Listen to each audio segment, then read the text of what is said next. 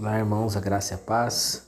Aqui é o Tiago Amato, estamos juntos no plano de leitura bíblico da IBB. Hoje nós vamos ler o Evangelho de João. Os capítulos que estão apontados para a nossa leitura hoje são os capítulos 16 e 17. Então, o ministério do Espírito Santo.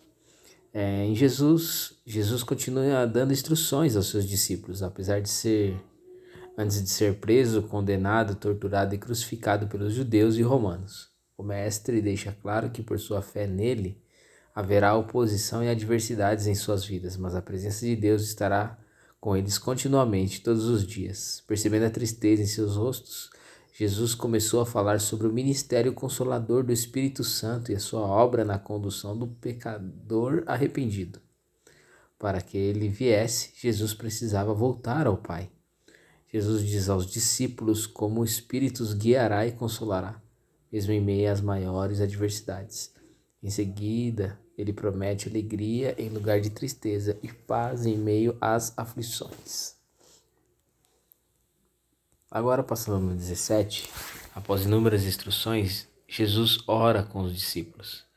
Esta é conhecida como a oração sacerdotal. Aqui há muitas revelações profundas sobre os propósitos de Deus para Jesus para os apóstolos e para todos que creem em Cristo. O Senhor começa a oração reconhecendo que sua hora chegou e que cumpriu sua missão conforme o Pai havia determinado. Em seguida, o Senhor ora por seus apóstolos com o objetivo de que o Pai os guarde em sua palavra e os livre do maligno.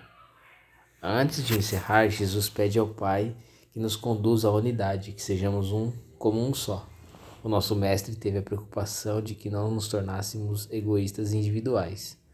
Isto é, algo que precisamos decidir obedecer, pois a todo momento vamos encontrar muitos motivos para querer a distância das pessoas. O desejo de Jesus é que sejamos como um só, em tudo vivemos como família e irmãos.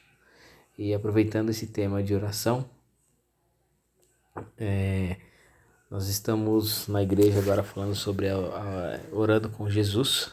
Então que você possa meditar também nas passagens de oração e também crer, crescer na sua vida de oração com o Pai.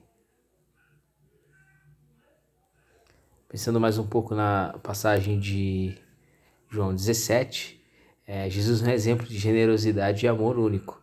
Perceba que ele está prestes a ser traído por Judas, condenado injustamente, torturado e por fim morto, mas o seu senso de amor e propósito permanecem inabaláveis.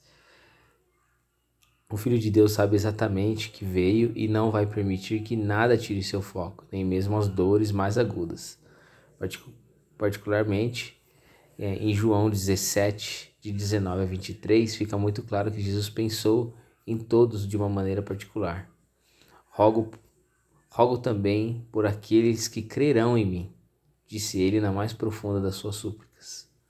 Os umbrais eternos certamente estremeceram ao receber essa oração. Ela foi poderosa, marcante e única.